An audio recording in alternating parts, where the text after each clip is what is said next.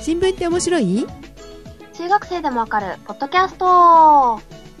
この番組は最近気になった記事についてお話しする番組ですお届けするのは髪色染めたよさくらと菊彦信者のジェシカがお届けしますおはようございますおはようございますお久しぶりです お久しぶりです本当にお久しぶりですです ねでもなんか定期配信するっていうふうにツイッターで見ましたのであはいー失礼しますはいさくらさんよろしくお願いしますね、はい あリスナーさんの方もあの期待してくださいよろしくお願いしますでえ髪の毛染めたのはい青になりました青青青に青ってか紺色紺色に染めました紺色ですか紺色だったらまだちょっと光の加減 で、そう夜はえ染めたのわかんないしって友達に言われてうん、まあそれぐらいにはだいぶ暗いんですけどでもなかなかいいいい感じになりましたよ長いんですか髪の毛いや、もう完全にショートで、なんか、うん、おーめめっちゃ短ボーイい。ッシュにへえそうそうそうそう。ちょっとあれじゃないの音楽してる人みたいな感じであー、みんなに言われた、地下でなんかバンドとかやって歌ってそうって言われ た。あそう地下でそれもあの、結構格好も私結構なんか、紺色、くそう、全部、全身紺色で、帽子かぶってて、へー なんか、スニーカーで、なんかね、ちょっとロロックみたいな感じのあそうな格好んでしすてかる人が多いんで。へえあタトゥー入れてるとか夏休みいや、それはないんですけど、ないですかまあでも夏休みにインターン行っちゃうから、多分その時に黒に戻っちゃうんですけど。あーそうもなうんだ大学生のうちですしね、そんなね、紺色とかね、赤とか緑とかね、できるの もね、えあそうですか 大学生じゃなくても緑に染めた人がいますけどね いるらしい、はいいるらしい、どっかの局長が。ね。 はい。えーっと、私の方は、はい、菊彦さん知ってる知らないです。昭和元禄落語真珠っていうアニメ。あー、なんか、ありましたね。えーそれでね、それに出てくる主人公にすっごいハマっちゃってジェシカ。で、どんな方ですどんな感じかなちょっと冷たくって、ちょっと頭が良くってみたい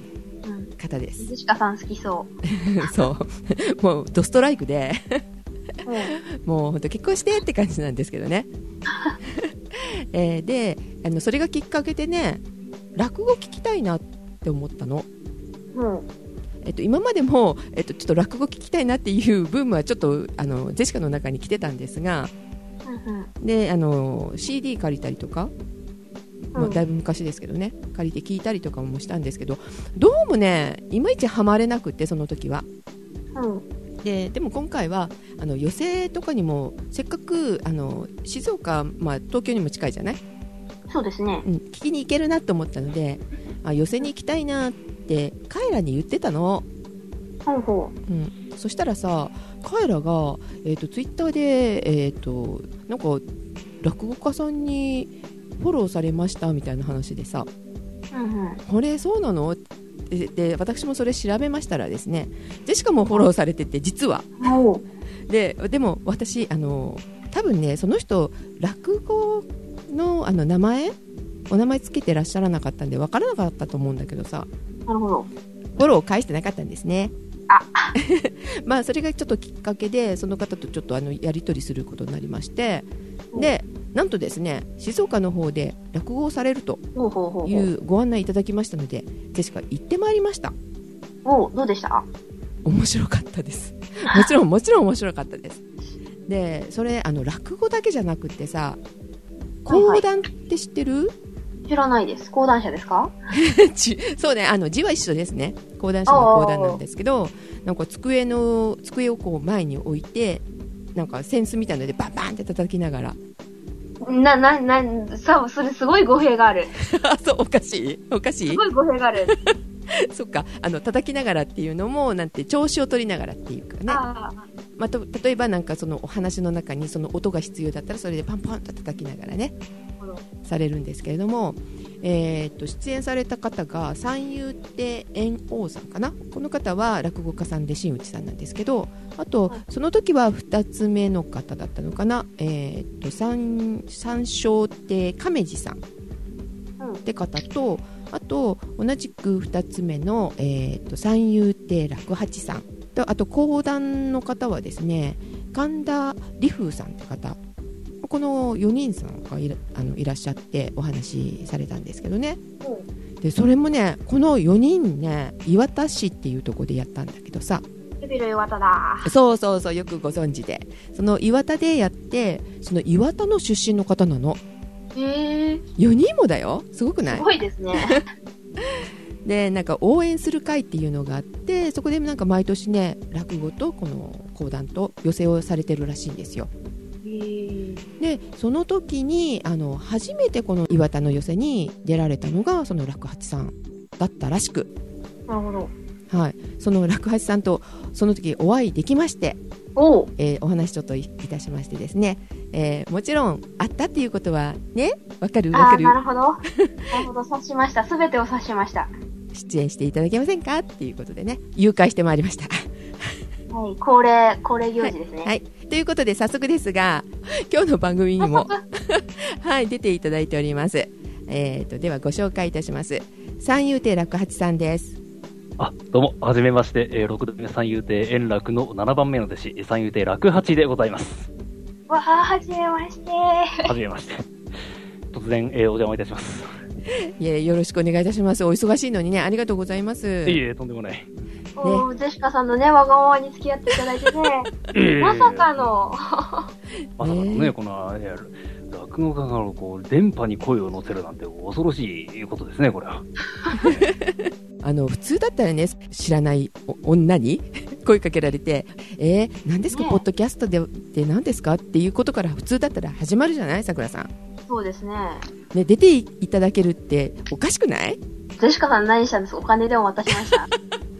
お金だったらいいじゃない別にあの出てくださいっていうようなねしね出演料出してあ、ジェシカさんがお金をね、渡すわけがね。えーどういうこと おかしいな、 えーなぜかと申しますとですねはいはい。楽八さんなんと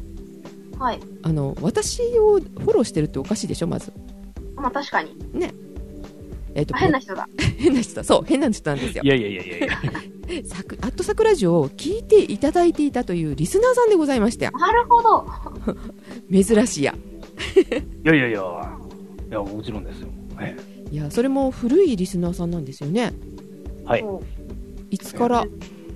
もう、突然、桜城始まった2008年から、あーもうずっと聞いております。第1回目もでしょうかはい、第1回目を聞いております。いやいやいやいやさくらさんどうしようか辛いですね。ねえ穴に入りたいねねえ消さねばなら ぬ。ねえいや今朝のエヴァで黒レシピ しえーでも何がきっかけでですかなんですかね、あの、まあ、パソコンを買って、はいえーで、それで友達が詳しいのがいて、こう、ポッドキャストっていうのが iTunes にあるよっていうふうに教えてもらって、はいで、そこからこう、適当に、あ、あ、いろいろ無料であるんだなって中に、あ、なんだろう、ニュースだ、新聞って面白い、あ、新聞はちゃんと読まなきゃなと思って、それで検索して、あ、こういうのがあるんだなっていう感じで。あのクリラジさんからっていうのでもないんですねじゃあねそうなんです。全く新聞からですね、実あ直に。はい。えあー珍しい。ねえあのクリラジさんの方であのちょっと出演させていただいた時にそれで知ったからっていう方がね結構多かったんですけども、んねえ嬉しいですねですうねんそういう、そうですね、一番初めに見たのが、あきあ聞いたのが、桜ジオのこの新聞でしたね。一番、一番最初なんです一番か最初ですね。あ、じゃあ、ランキング入っ、あ、そう、最初の時ランキング入ってたしね、ずっと。ああそうですそねれ、そこら辺ね、おすすめもね、勝手にしてくれてたから、う iTunes。んそうですねまあ縁ですねこれってねであもありねがたいですね、本当ええ。うんね、何年越しっていう。ね何年越しはですかね。 8年だから8年だよもう8年もやってるんでねすごい。長いですね。ええ長い 朝から8年ちゃんとやってない。 やってない。やってない。そうですね4年ぐらいしかしてない。間がね抜けたりもしてますからねまあまあまあ、いろいろ関係は変わってお忙しいですからね。まあそれうんそういう言い訳もありますが、まあね、でちょっと取ろうと思ったらね、取れないことないから頑張りましょうね。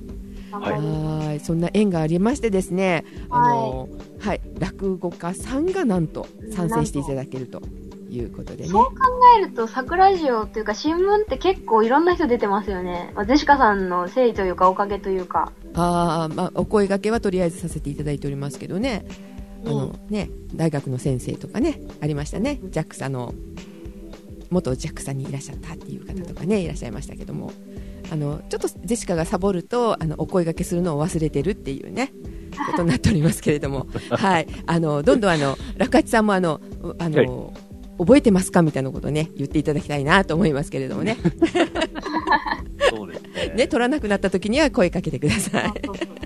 うん、やりますよ。もう、声かけますよ。もういやいやいやいや、お忙しいのにね、出ていただけるって、もう本当ありがたい ので、あのぜひぜひよろしくお願いいたします。ありがとうございます。今後ともよろしくどうぞお願いしあまこすちらこそよろしくお願いいたします。でね、ジェシカさ、全然さ、落語ってさ、どこでやってるのかさえも知らないわけよ。あの、さくらも知らないと思うんだけどさ、聞かないですどこでやってるっていうイメージなんか東京のなんかでっかいなんかなんかなんていうの寄せとかしてそうなところうんだだから、あの、致命的にはどんな感じえ場所。え地名なので、ジェシカはね、浅草だと思ってたの、ずっと。あそううんうんうん。そうですね。あイメーーわジかがらねんでもないですうんだからあ浅草の寄せに行きたいっていう感じでさ思ってたんだけどさでラカスさんにあの寄せに行きますからあの浅浅草に行きますからって言ったらいや浅草じゃないんですよって言われてラカスさんがされてるのはすいません。両国なんですね。両国なんですってあーえそれす相撲とかなんかそこら辺あ、そうです。あの、両両国国技館のお近くでやっております。あですよねそこら辺になるんだへえで両国っていうとなんかそのイメージがあったから私もお相撲さんのイメージがあったのよねそうそうあそーう寄せもそこであるんだと思ってさまあそれからあのえどんなとこでやってるのかなってやっと調べまして、 あありがとうございます。はい、いえいえいえであのなんか歌舞伎とかいうイメージかなああえーでも私歌舞伎はどうしてもあれだなあの京都のイメージがあるかなああーー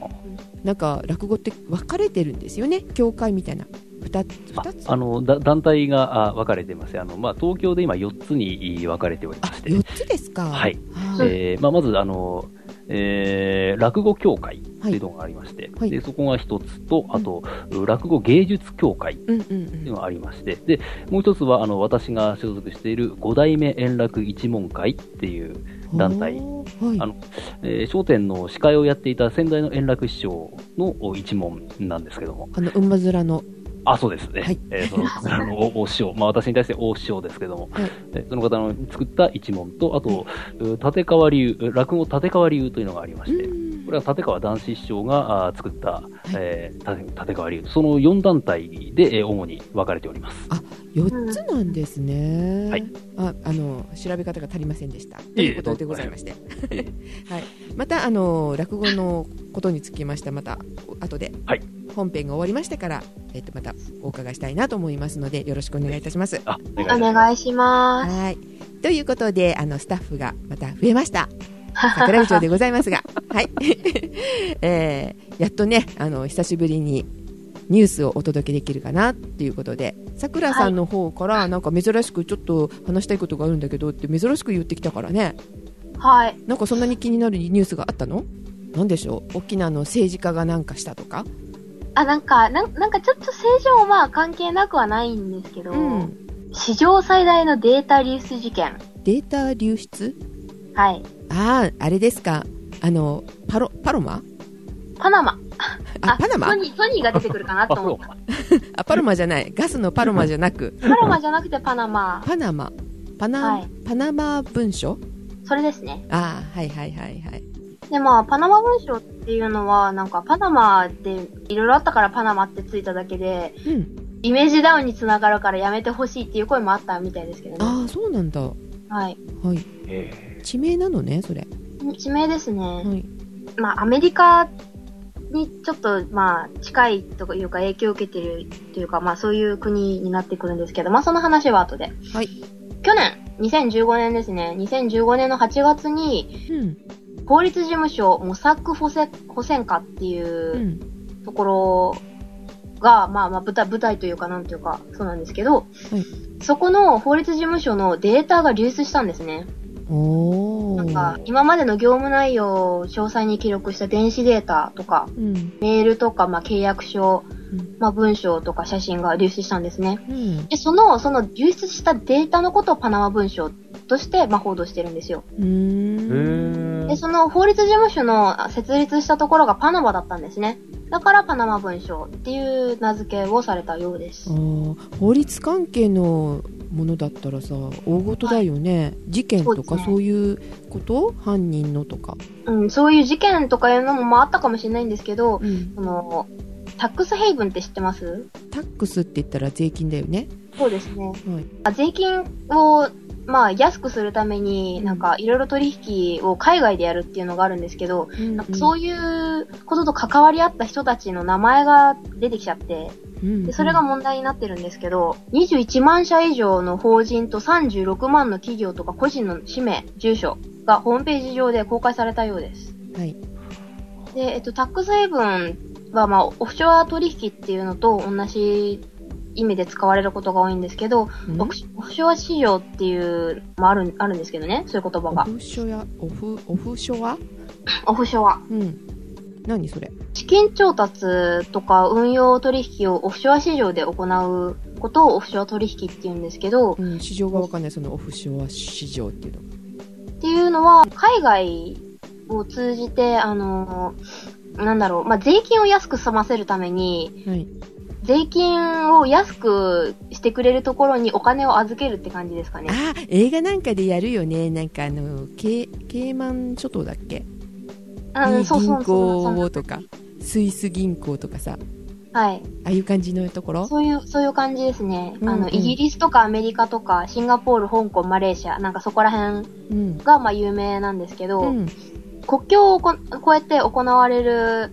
うん、で、なんか資金調達とか運用とか取引を認めた、うんその、金融市場、国際金融市場のことをオフショア取引、あオフオフショア市場って言います。うーんあれってなんか匿名とかでもできるんでしょ偽名っていうかそうですね。ね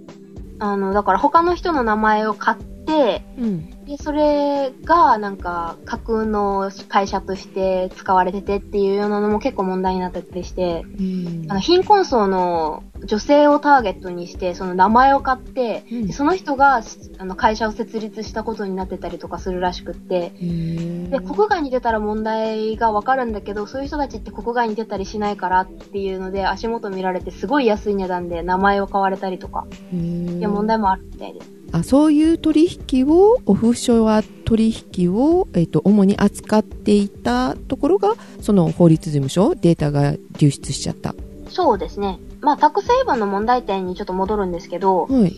そのタック成分って言って、まあ、本来はその国に、まあ、例えば日本を舞台にすると、日本に収められるはずだった、うんまあ、大企業とか、まあ、富裕層が、あの、税金を納めなくって、うん、そしたら、まあ、国の税収が下がるっていう。あーあの税金逃れしちゃってるってことだよねそうそうそうそう。うん、まあ、本当は日本はあんまり関係ないんですけどね。あそうなのえっと、日本は、その、海外で収入を得たものは、日本で収入を得たものと同じように考えてて、うんで、なんか、まあ、税金は日本にちゃんと納められることが多いので、あんまり日本でだから、最初のうち報道されなかったのもそれが理由ってえー、ああるみたいですうね。ーん外国の子会社、うん子会社で得たお金は、その親会社の利益として、あの、課税する仕組みっていうのは、まあ、まあ、社会でやるやるんですけど、うーん中学高校とかで。うんまあ、それを採用してるから、まあ、日本はそんなに関係ないじゃないな、まあ、多少はあるけど、あんまりないあ感じ。ーそれだけの問題じゃああのこあの税金が、えー正しく納められないっていうのが問題なわけねそれよりもっと大きい問題があって、はいマネーロンダリングですね。ああ聞きますね悪いイメージですねそれねはい、悪いお金を、まあ、一回どっかに預けて、そしたらいいお金になっちゃうみたいな、そんな感じですね。お金を洗って、綺麗なものとして使えるようにして、うんうんうんっていうのを、あの、その、タック成分で取引、取引内容、あの、まあ、誰のお金、これは誰のお金、どこ、どこで手に入れた。で、それをどこに行くかっていう仕組みが、外から見えないようになんかブラックボックス化した感じですね。ああなるほどでだから犯罪で得たお金を送金して、で、犯罪、その犯罪の痕跡を消してしまうっていう。あージェシカがもしまあ、さくらからお金を盗んで使おうとしたら足がついちゃうけどそうそうそうそう。でさくらが取ったお金を一旦、えー、とマネーロンダリングするためにそ海の外海外にお金を預けてそこから引き出して使えば足がつかないよっていうことねはい。なるほどそういうことです。まあそれが割と大きな問題になってうきんます。うん、そういう人たちのじゃあ誰がどうしたとかっていうのが分かりづらいから今までは分かってなかったけどこのデータが流出しちゃったから誰が取引してるとかっていうのが分かるってことそういうことですね。それは犯罪者はビクビクするよね、ビクビクしますね。うん乗ってる人たちはみんな悪い人えっと、別に悪いことじゃないんですよ。その、うん合法な、なので、その、タック成分っていうのああは。でも、まあ、政治家とかがそういうことしてたら、そりゃいいイメージ持たないよねっていう。そうだねもう今聞いただけでもいあのそういう取引してる人たちはみんな悪い人みたいな感じがしますよね、まあ、法には問われないけど、世間的にはイメージもダウンしてっていう。うんで、失脚する人とかが何人かいましたよね。え具体的にはどんな人たち、アイスランドの首相とかうんが辞任したりとか、へえあとは、まあ、公開された名前で結構有名だったのは、サッカーのメッシ選手とか、うんうんうんあとまあアイスランドのその、あの、夫妻、首相夫妻とか、ウクライナの大統領とか、うんあとサウジアラビアの国王とか、パキスタン首相とか。うーんで、企業とかも結構有名どころが揃ってて、アップル、グーグル、アマゾン、スターバックス。へえそうなんだそんな大きいところ、へえで、スターバックは、あスターバックスは、えっと、15年間でたった1回しか税金を払ってないっていうのが発覚しまして。え悪いですね、えスターバックスって各国あるけど日本とかもあ、あの、イギリスのスターバックスです。あイギリスのですか、はへいえそれはちょっとイメージっていうかあのまず悪いよね税金払ってないってあと、マネーロンダリングの疑いがかかったのが、まあ BBC が、うんロシアの銀行、バンクロシアうんが10億ドルうん日本円にするとい1100億円規模のマネーロンダリングをしてるんじゃないかっていうのを報道してたりとか、へえあとはテロとか麻薬取引に関わる犯罪組織のかか関連が疑われる人とか団体の名前が含まれてたりとか。うん実際悪いことしてる人たちもいそうだね、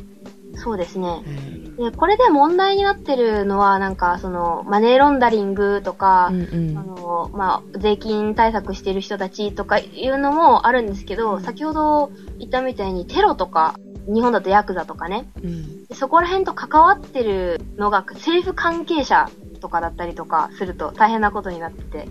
で、メール文書とかも、あの、そのまんま見られてるので、はいその、どことどこの国の人たちが、あの、こういう関係があって とか、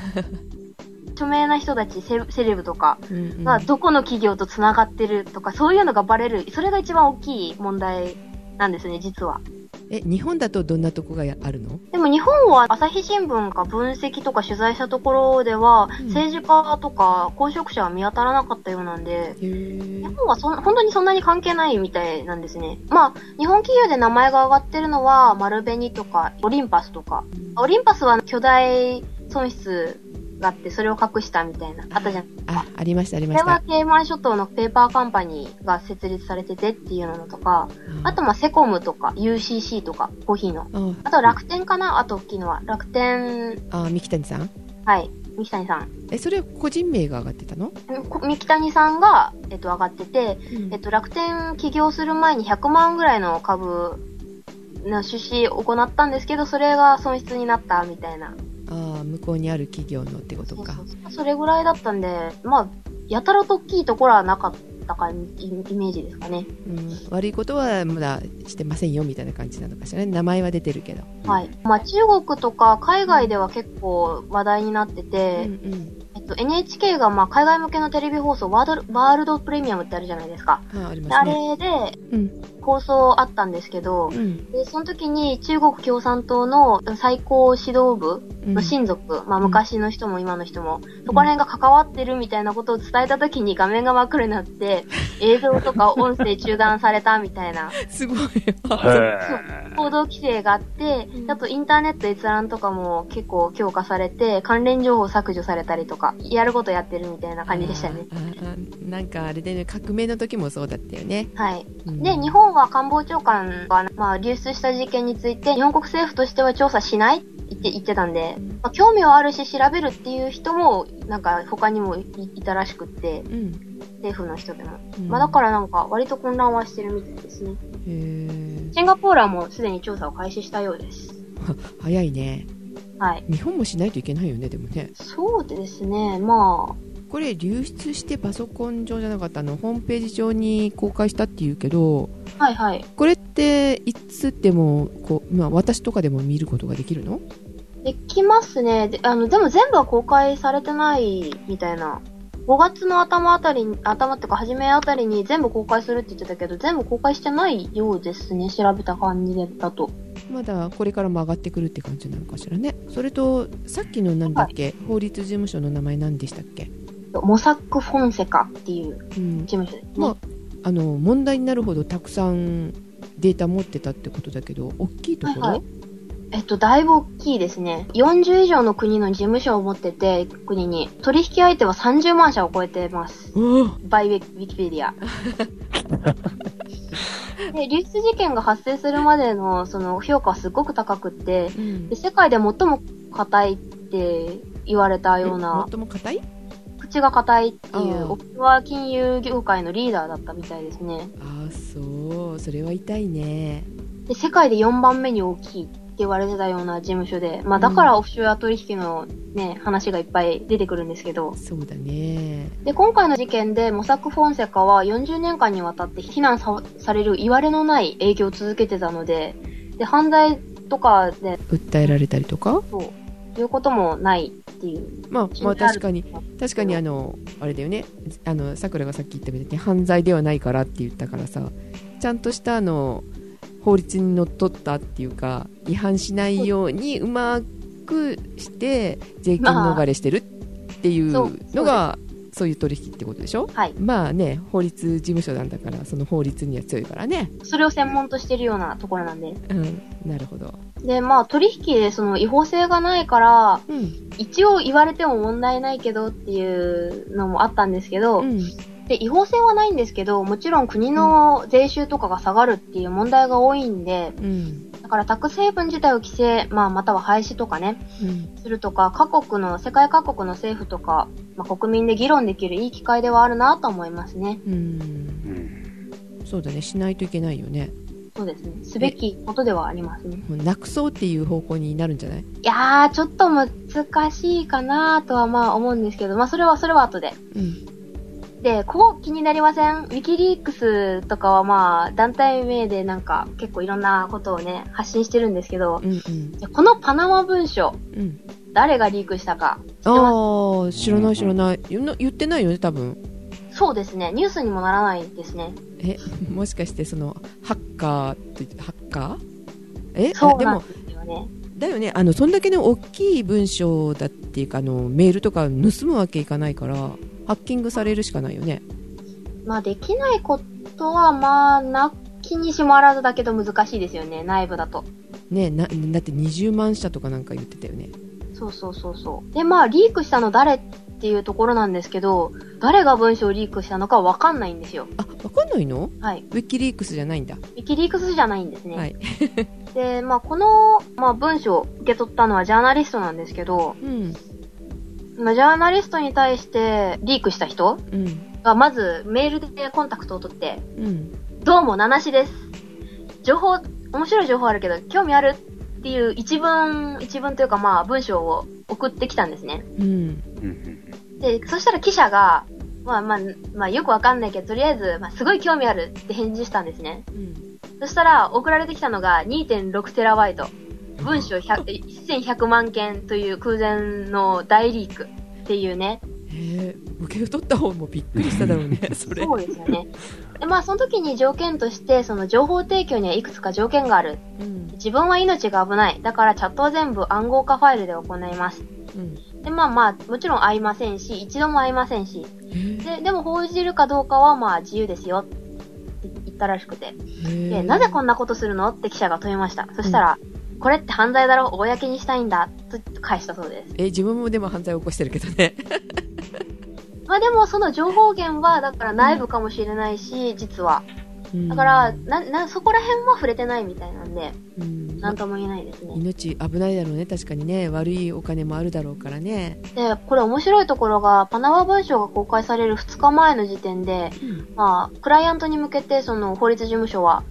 なんか、何らかのインシデントが発生してますって言って、あの、メールサーバーを外部から、まあ、侵害されて、機密データを誰かが奪ったかもしれないみたいなあこそとをう公言しました。分かってこれは内部からのリークではなく、外部からのハックだと、創始者のモン・フォンセカ氏は公言したそうです。え内部の人の流出じゃないって言ってるのねないって、まあ、言言ってます。うんまあ、どう、どうかはわかりませんけどね、実際。っていうかでももう今ここの会社大変だね、そうですね。警察とかももちろん動きますし、うん、で、これ、ちょっと気になるところが、はいパナマ文書って、そのサーバーとかにまあ入ってるんですけど、パソコンの中にうね、んうん入ってたりするんですけど、うんそれをもしかしたらパナマ検察と警察が押収したかもしれないという、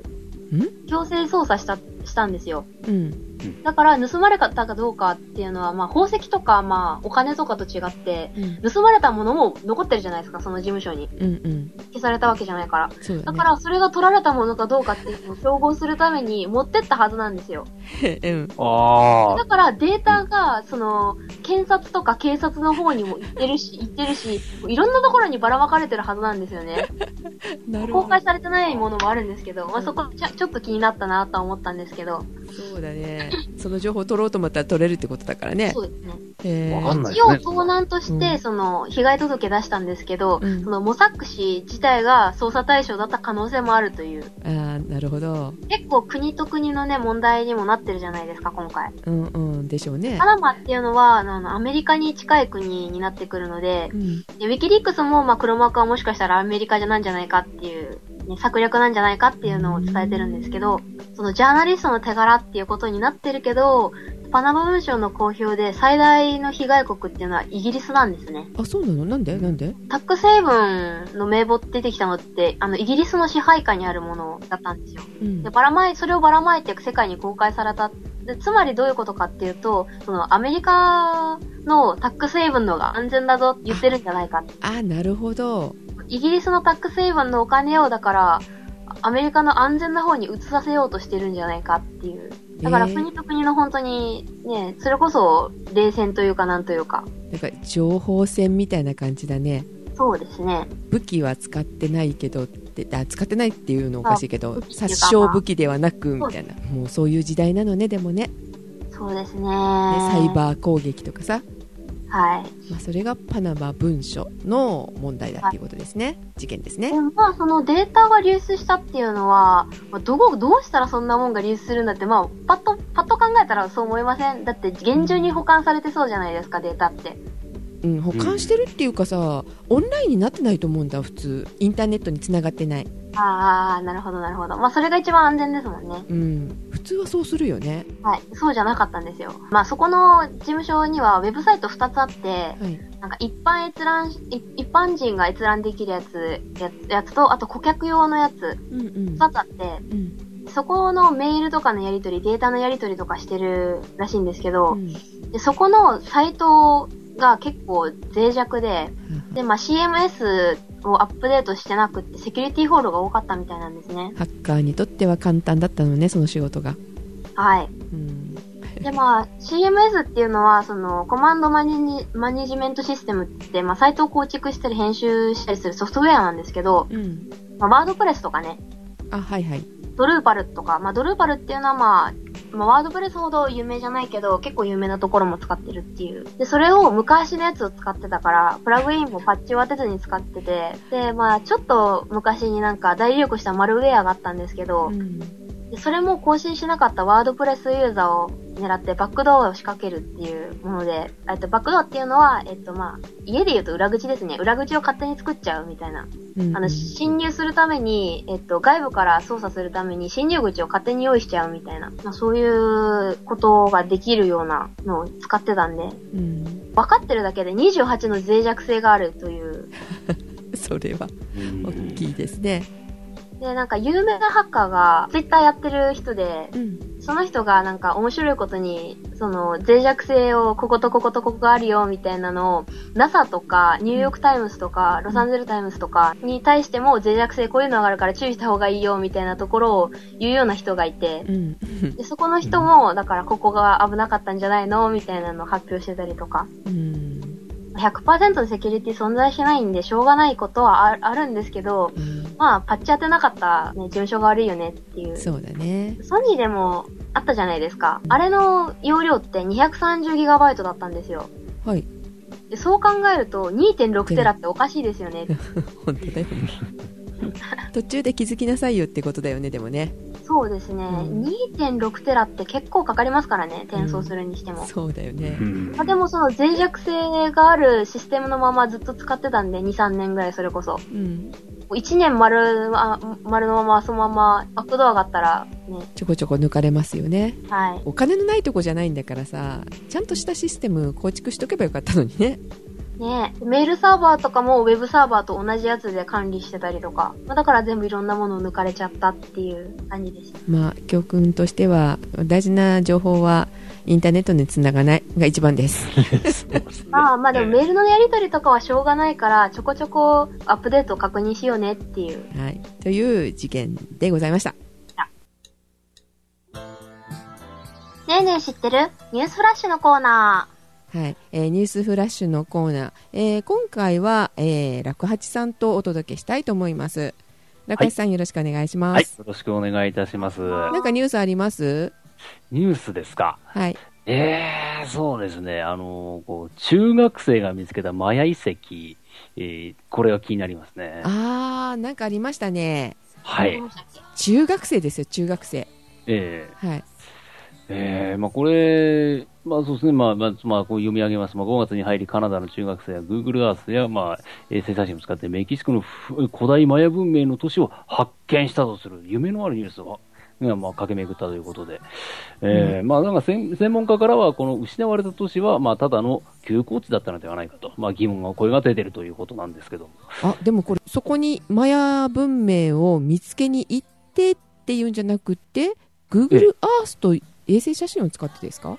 はい、そうどみたいでうすね、どういうことみたいな感じですけど、すごいですね。そんなんで見つけられちゃうのかなうーん。って。 えー中学生っていうのがすごいですね。 すごいですね。中学生っていうのは15歳のね、男の子がカナダの中学生が。どうやって見つけたのかもちょっと気になりますけれども、その熱意っていうか、あの情熱がすごいですね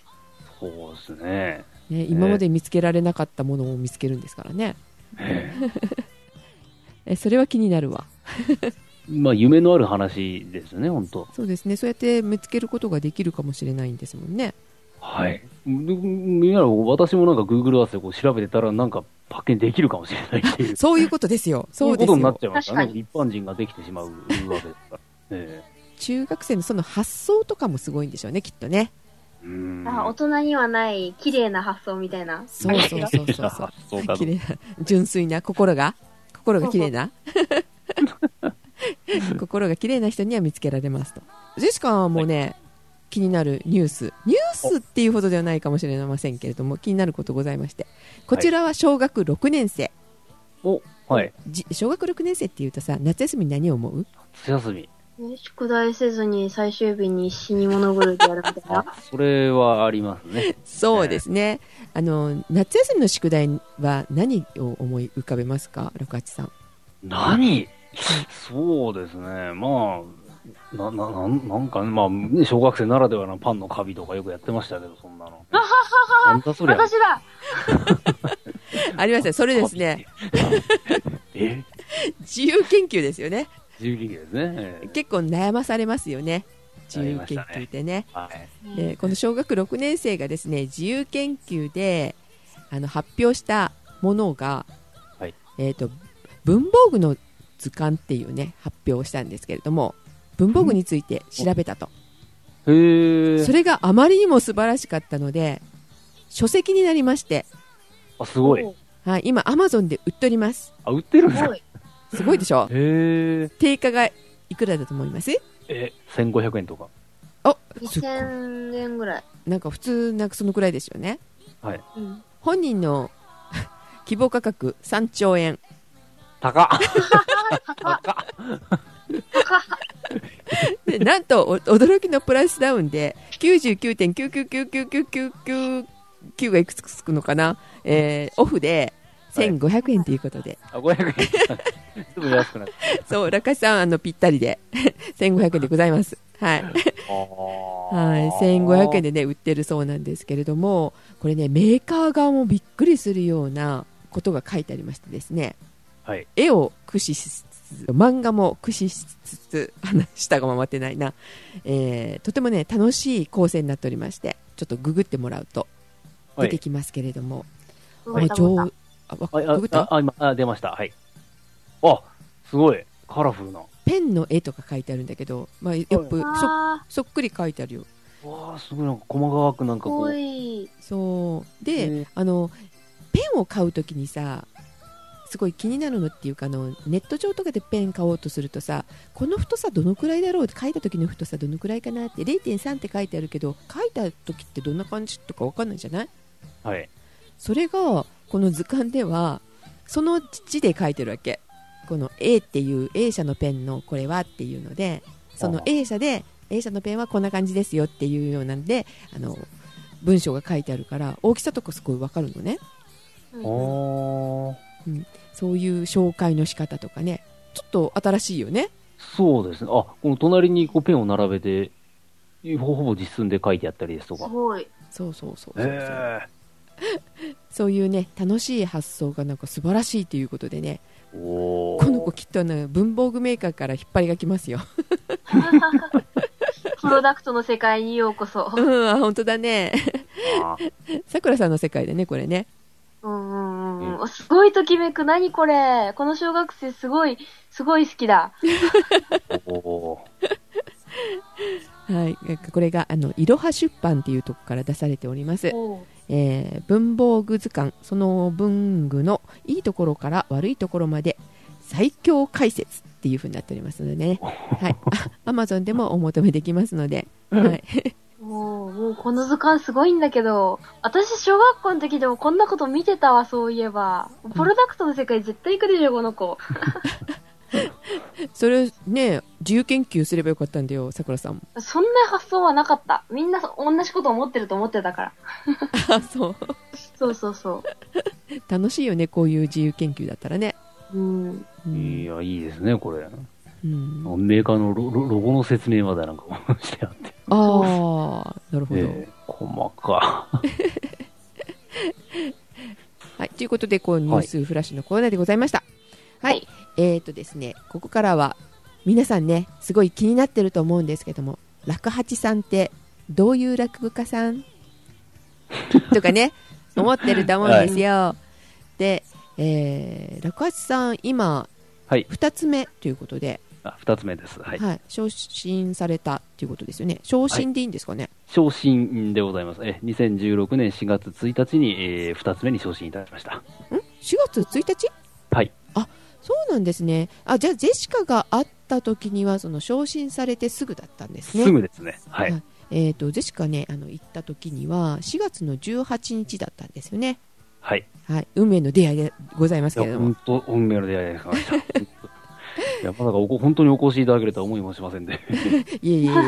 えでこれは岩田でされましたけれども岩田でされることも多いんでしょうか、あ、ありますよ。はいあ。そうですか近々ありますか近々は、岩田の方では、あの、5月28日に、はい、はいあります。はい5月の28日はいえーすみません鈴木寄せというところと、あと、点々寄せというところで、あはい。はいあえー、とそこは寄せをされてるとこなんですか岩田であの、お店ですね。はい。普通はなんかあれですかあの、はい喫茶店とかそういう感じですかあ、そうですね。あの、そば屋さんそばとお飲み屋さんだったかな。ちょっとすみません。ちょっとあ細かい情報がすそうなんですみません。ねちょっと今なくて、はい。へえああの 落語心中でも蕎麦屋さんであの寄せされてましたけどねなんかなんかいい感じですねそれあ、そうそうそう、こうそういう感じです。ええええそうですかはいえー、と日にち とかあの時間とかをよかったらあ、日にちと時間がですね、ちょっと今、あの、出てこなくてすい ません。ええっと、日にちはえー5月28日で、えーはい時間が、えー14時からが、あ、どっちだ、鈴木寄せだったからね。じ16時からが点々寄せだったから。ちょっとすいません。。逆ですすね。ジェシカ、逆ですかイネットで見ておりますけれどもそ、れより平成28年5月の28日土曜日若手落語家の共演ということで第5回「天々寄せ」あここ5回目になるんですねはい、5回目です。 「頑固焼き亭天々」さんですかねでこちらが、えー、と14時ですか10あのーネット上では15時からっていうことになって15ます時、あ、15時ですね。はい。でよろしいですかねはい、大丈夫15です時からということでございます。と同じく5月28日土曜日の18時からは第7回鈴木寄せ。こちらも7回なんですね。はい。皆さん応援されてますね、本当に岩田市の方々って。そうですね。ありがたいことで、本当に。うんえこちらは18時からというこーとで、、はいはい、いずれの会場も2000円でお飲み物付きというふうになっておりますが、はい。はい、お待ちしております。いいですね。でこちら出演は楽八さんだけですか？あのーまあ、こ今回、あの、昇真打ちに昇進された、まあ、亀治兄さんです。まあ、あ改め、花風兄さんですけども、はい。花風さんね、あの商店で見ました。あ、あ、そうですか。はい。なんか昇進の挨拶をされてましたよね。で、その花風兄さんと私の二人でやります。はい、お二人で、はい、落語をされるということですのでね、はいお近くの方ぜひ、ぜひ、はい、 お越しくださいま せ。お近くの方、はい、私だな、あ お疲れ様いたいたみたいな。はい、えっと他にも何かあります？はい、あのー実はですね、5月の29日にですね、えー私の地元、大藤団地というところがあるんですけれども、はいい私、大久保にあります、はいところなんですけども、そこで、えー公会堂にて、えー2時、午後2時より、えー落語会、えーやります。はい。え、何曜日ですかね、それ？これは、あのー日曜日ですね。あ、日曜日ですね。はい5月29日日曜日、えー午後2時より、はいえーやります。えー落語三席えーやりますので、これで木戸線はもう無料です。あ、そうなんです無ね。料です。はい。はいおしてくださいませ。はい。ははいい。。えっと他にはえっとまあ今本拠地は東京の方、そうでですすね。よねはい東。京の方でのは近々なんかございますか？近々はえー5月の26日に、えー深川江戸資料館にて、えー私のお二つ目昇進披露の興行を行います。おーはい。はい。こちえらーこはちら、はいい、えー出演がですね、はいえー三遊亭小円楽師匠、はいはいえーそれからあー三遊亭、えー健康師匠、はいそれから、えー三遊亭王楽師匠、うんあと三遊亭満喫師匠があー出ていただきます。おーは、はいい、はいということでこちらは入場料って言わないですよね木戸線ってあい軌うんで道す線で、ね軌道線 ですね。えーこちら、軌道線が、えー、3000となっております。えはい前売り、えーりょ当日とも3000、すべて自由席でおります、ありますので。あはい。わかりましたその、はいまえっと、前売りってあの地方の人とかはどうやって買ったらいいですかあ、もう別に、えー当日お越しいただいて名前をおっしゃっていただければ、それで入れますので。あそうなんですねはい。はいわかりましたははい。よかったら、えーお越しくださいませ。いぜひよろしくお願いいたしますお願いいたします。いはいということでではい中橋さんのことねいろいろね聞きたいと思いますのでねこれからもはい少しずつはい。伺いながら、はい、よやろっしてくいおき願たいとい思います のでよろしくお願いいたしますはい。それでは皆さん、えっ、と、また次回。いってらっしゃいい。ってらっしゃいいってらっしゃい。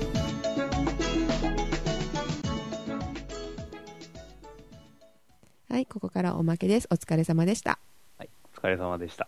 いかがだったですか楽八さんいやー、すごいです、さくらさんのその知識量というか、もう、情報量がもうすごくて、もう、もうただただ相づちを打つだけでね、聞き入ってしまって、いやまだ勉強不足だなと思い、思うだけで、本当にも、いうやいいやいや、噛んだり、え、えが長いけどね、桜がね。やいやいやいやいや。えーまあ、初めてね、参加させていただきまして、本当もう、緊張してました、ずーっともう。えー緊張されるんですかだって舞台っていうか、あのー、こ講座っていうんですよね。はい、講座、はい。講座に上がる方が、ドキドキじゃないですか。あーまあ、それとまた違いますね、やっぱこの、えー録音されるっていう、この緊張感っていうのは本当にああ、そっか。。ありますすね。えライブしかないって、生しかないってことですよね、六そう八ですさんね、今のところは、はい、もう、ええそうですよね。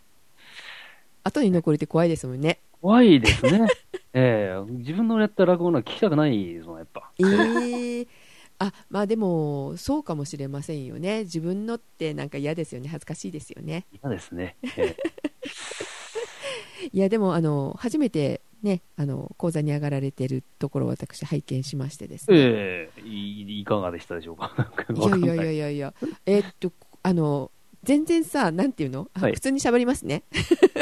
あ敬語じゃなくくてなくてあのお互いやり,、やりとりしましましょうね六橋さんああ、はいああ、そうはいはいえーっとえーっとねはいなんていうのあの全然本当に落の落語のことって分からなかったので、ええ二つ目とかってもう意味も半年前まで知らなかったああ、あー私も知らなかった。あの、まあ、あのーあれ、まあ、位がありましてね。まず、入門して、えー最初に前座ってなるんですね。うんうんその期間が、まあ、約3年から4年ありまして、うでんその次に、えーその修行期間を終えてから、あ2つ目という、うんう位になって、ようやく羽織が切られるようになるわけですよ。それですねあの羽織を着てない人がいるけどその人たちは前座前です座。っていうことですかほーはいで、その、おまあ、2つ目の期間が、まあ、約10年間ほどうありまして、うんで、その10年間経った後に、えー真打ちという、今回あの、花風兄さんが、あー昇進しましたけども、うーんあれ、真打ちになって、よようやくそこが師匠と呼ばれるようになり、なりえー弟子が取れるようになるわけです。ああそうなんですねねこうこういうね知識もまあまず全然知らなくてその その知識を得ようとかって言うんじゃなくて昭和元禄落語心中であ二つ目なんだあーここで真打ちなのかっていうのをね、えー、と知ったんですけど、はい今あのニュースなんかでもねすごい落語家さんが今ブームっていうか落語がブームだっていうふうに聞いてますが、やってますね、なんかイケメン落語家ブームというなんかね、そうですよ。若手。えその岩田でやった時もあのイケメン落語家落八さんみたいなことってね、ええ言われてそうおでりすましたか。のでねいいやいやいやいやどうですか女の子増えましたいやー、そうですね、やっぱちょこちょこ増えてますね、やっぱ、はい。うんうーん。 実感しますあのブーム来たなみたい な来たなーと思いますけど、私の周りには来てないなーって、あれあれ私の周りに来てほしいなーっていうのはありますね、やっぱね。うん じゃあここでね本当にね幼いとなと思うんですけど本当にねイケメンなんですよ皆さんみたいなさくらさんおうほ うな落語家さんってなんか面白い顔した人が多いのかなって思うじゃないえ、そうそう、そんなことなくないあ、そう あの、ほら、ハゲてるとか、ハゲてるとか、ハゲてるとか。あれあ、でも割と年な人のイメージはあるかも。まあそうでテすね。レやっビに出るとかいうなると、まあ必然的にそうなるんでしょうけまど。あまあまあね、そうね。だけど、なんか、なんか面白い顔の人が多いかなと思ってさ。ああ、うんうん。うん、であのアニメ見た時に、まあ、菊彦さんが、まあ、イケメンだからさぱそうですね。やっぱだからえええってイケメンの落語家さんもい,、まあ、いるよなみたいな、うんううん。んまあ、そういうミーハー心もありつつですねあの、はい寄せに行きたいなと思ってたところであのイケメン落八さんが、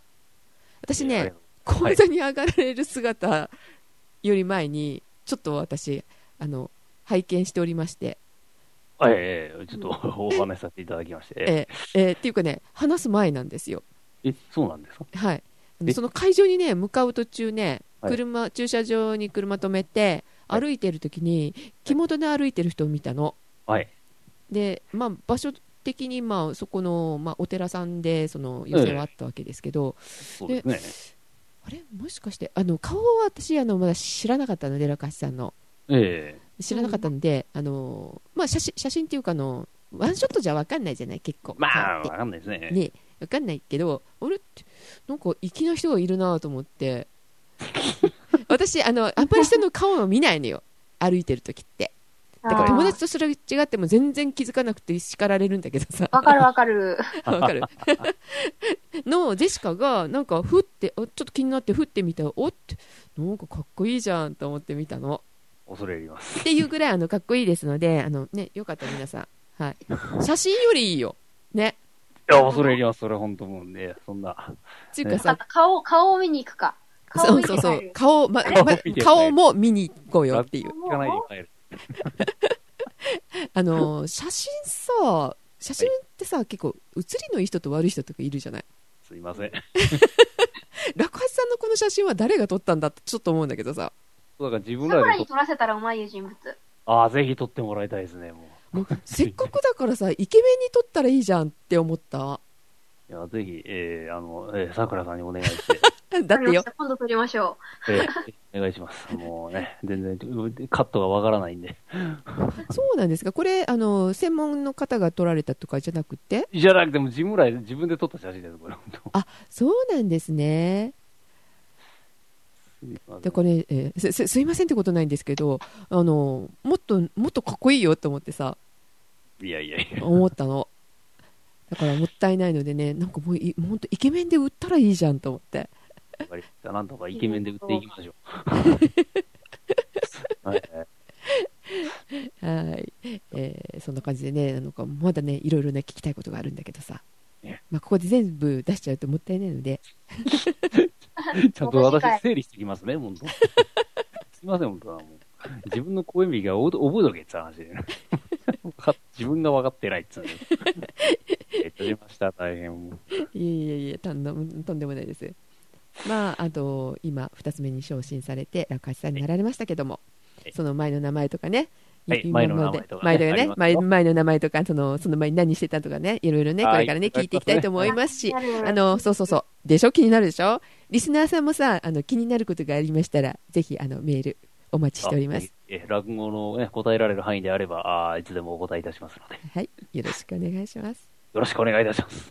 じゃあこれからもスタッフとしてあのよろしくお願いいたしますはい、よろしくお願いいたします。